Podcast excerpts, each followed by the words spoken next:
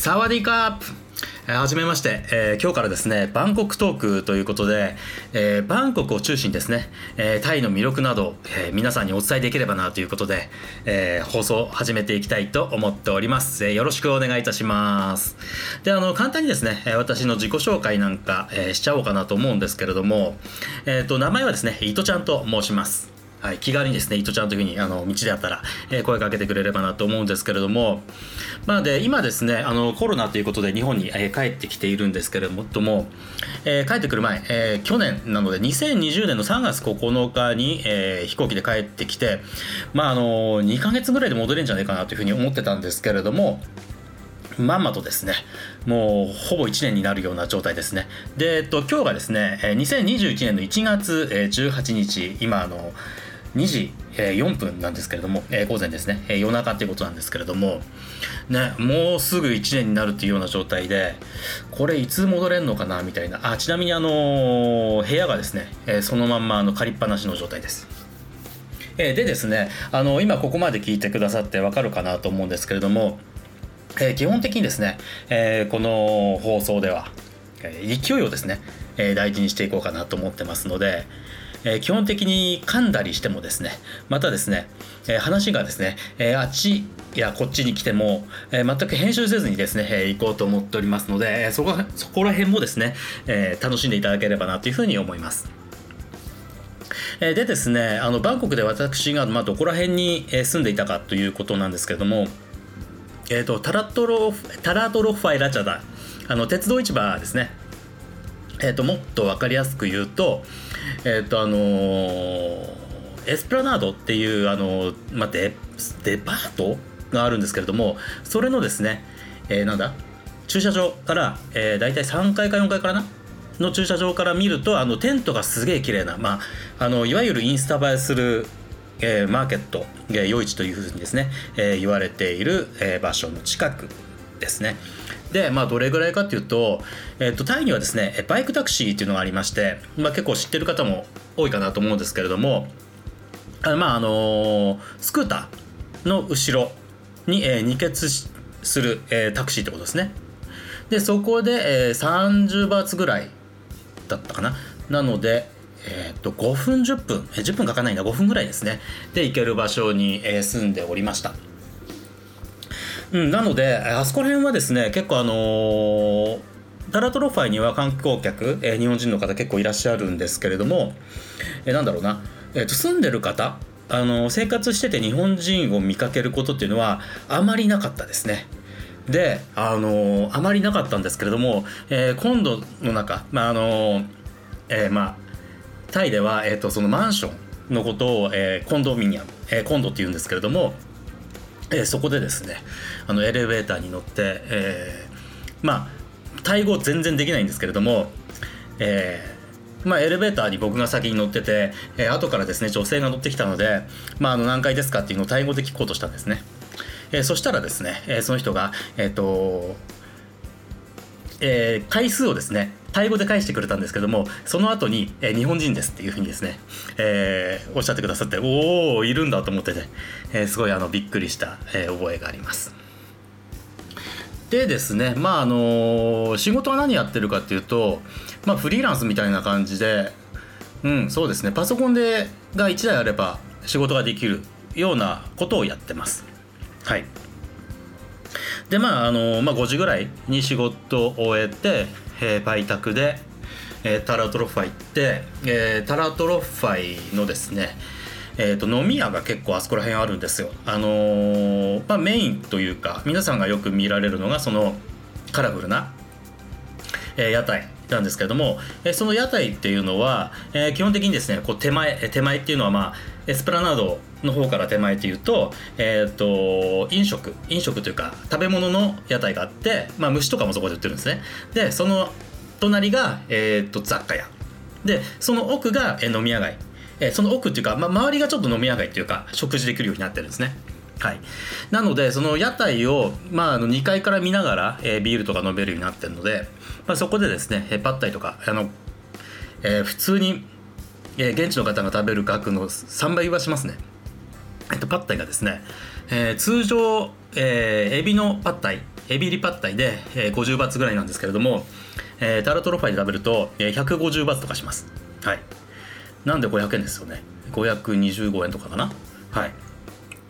なんで結構高いんですよ。はい。まあでもそれを食べながら、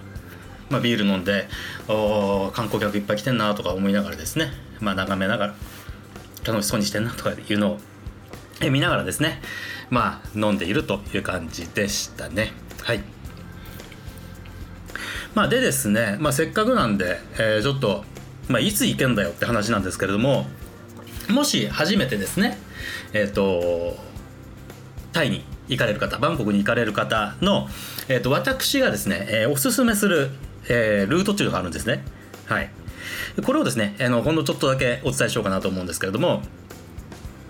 えー、とこれがですねまあこれ初日がいいのかなと思うんですけどまああのー、タイに行ったら、えー、バンコクに行ったらですね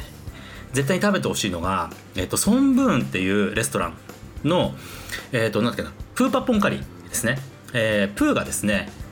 カニなんですよ。はい。で、えっ、ー、と、カレーなんですけども、まあ、一般的なこう日本で食べるようなカレーとは違ってカレーのカレーとは違ってまたですねこのインドカレーとも違う感じでまあ厳密に厳密に厳密にというかまあ、カレーというイメージはあまりできないかもしれないですけども、まあ、プーパポンカリーという、えー、食べ物だというふうに思っていただければいいんですけれども、えー、カレー粉をまぶした、えー、カニを卵で炒めるみたいな感じですね。うん分かりづらいですねこれ、うん、食べてみないと何とも言えないと思うんですけれどもこれがですねめちゃくちゃうまいんですよ。はい。でこれは絶対食べてほしいと。で、えー、これがですね本当にあの有名というか、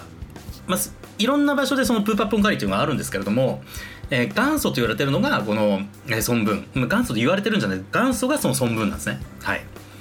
でそのソンブンは結構あの街中の結構あのえー、デパート。でっかいところ、えー、セントラルワードとかにも入ってるんですけれども、えーと、そこはですね結構ですね、あのー、並んでるんですね、えーと中国の方とかも来てて結構並んでますで、えー、割合、えー、並ばずに食べれるのが、え、ー、と、フォイクワン、うん、っていうところですね。えフォイクワン、うん、っていうところにある、えー、3番出口。MRT のフォイクワンの3番出口から出た、えー、すぐそばに、えー、ソンブーンがあります。えー、フォイクワン店ですね。はい。で、えー、このフォイ、えっ、ー、と、MRT のフォイクワン、えー、どこにあるかっていうと、えー、どこにあるかっていうと、えー、そのタラートロッファインの隣なんですね。なので、まずですね、えー、少し早めの時間、まあ、4時半とか、えー、5時ぐらいに、えー、そのソンブーンの、えー、プーパーポンカリですとかまた他にもですねいろいろあの美味しいものあるので、えー、食べていただいてうんとそうですねまあ他にはチャーハンチャーハンがいいかな。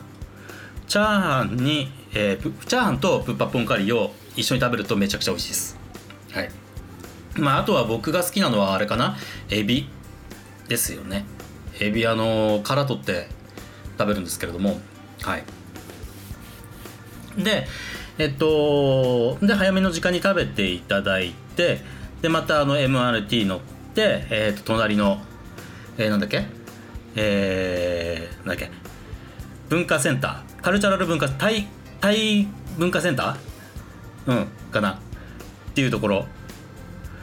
が、えーと、そのタラトロファイがある場所なんですね。えー、これは、えー、MRT のフォイクアンの、えー、一つ麻生区寄りです。まあ、なので手前っていうふうになると思うんですね。一般的に言うと、えー、ホテル皆さんのホテルから見て。はいでそこに行って、まあ、エスプラナードの、えー、駐車場に行って、えー、駐車場から、まあ、一応その屋台の見ていただいて、えー、写真を撮っていただいて、えー、タラトロファイをぐるぐる回っていただくと。はい。まあそこでですね、え、っと、まあただ、えー、虫とか食べていただくのもいいんですけれども、まあせっかくなんで、えー、まあビールをその、なんだろうな、その、風に吹かれながら、えー、まあ2階でですね、まあ屋根のないところで飲んでいただくのがいいかなというふうに思いますね。はい。まああのー、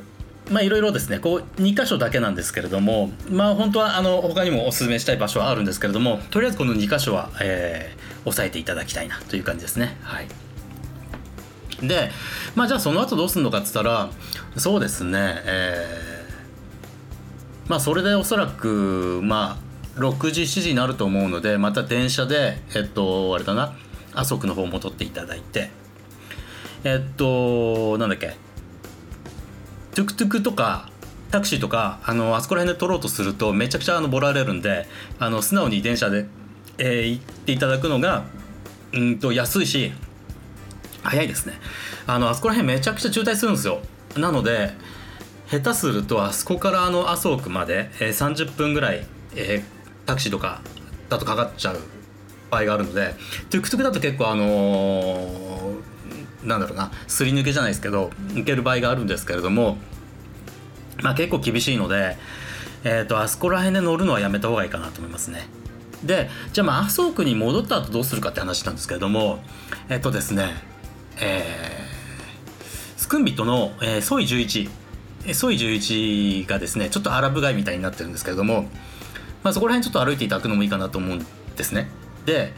えーと、そ入って、え、左側に、えーと、ザンジバルっていう、えーと、レストランがあります。で結構その、まあ、タイ、え、バンコクのみならずタイって結構こう生演奏を、えー、やってる場所があるんですね。はい。あのー、そのザンジバルもなんだろうな。あの、窓がない、えー、区切って区切ってないというか要するにあの壁がないところでやってるんで街を歩いてるとその音が聞こえてくるんですね。はい、あの演奏してる音が聞こえてくるんですけどもそういうのが結構あるのでまあザンジバルは結構こうゆっくりビールとか飲みながら、えー、食事するのにもいいかなと思いますね。まあ、食事ばっかしてんじゃねえかよみたいな話ですけど、まあ、なんかこう旅行の楽しみって言ったらやっぱ食事って感じがするじゃないですか。うん。ですね。でまあそこではですねまあさっきご飯食べてお腹いっぱいになってると思うんですけれども、まあ、例えばなんだろうなさっきもチャーハン食ったけどえー、っとパイナップルチャーハン、えー、パイナップルの、えー、容器に入っている、えー、チャーハンがあるので、えそれとかいいかなと思いますね。はい。うん。ですね。でそこであの音楽、え生演奏を聴きながら僕が行った時はまあ何回も言ってるんですけどえっ、となんだろうな。尾崎豊の「ILOVEYOU」を、えー、大臣かどうか分かんないですけどおそらくタイ人の女性の方が歌っていたりですとかあとは何だろうな洋楽系も結構ありますね。あのー、結構ファラン、えー、西洋人も結構いるのでそっち系も結構ありますね。はい。でクイーンとかかな？クイーンのなんだっけな？え？I want to break free とかやってたかな？はい。まあ結構あのそういうお店も結構あるので面白いかなというふうに思いますね。はい。うん。でまあまあ、出たらちょっとそのソイ11の奥の方に行ってみると結構あのそこら辺がですねえっ、ー、とこの間ディスコが、えー、一件摘発されて閉店になっているんですけれども結構そこら辺のディスコもあるのでまああのー、その異国の地の、えー、そういうなんだろうな。えー、ね、えー、異国の地のその栄えてる場所に行ってみるのもいいかなと思いますね。えっ、ー、とレベルズとかがあるはずですね。ただあそこはあのー、半ズボンとかだと入れないので、あの割とちゃんとした格好じゃないと入れないですね。はい。っていう感じかな。とりあえず初回。うん。もしですね何かこう聞いてみたいことですとか何かあのー、あればお気軽にですね、え、コメントなどかメッセージなどか分かんないんですけど送っていただければなというふうに思います。えー、ということでですね、え、バンコクトークの1回目は、えー、ここら辺でですね、えー、終わらせていきたいなというふうに思います。え、ここまでですね、え、聞いていただいてありがとうございます。失礼いたします。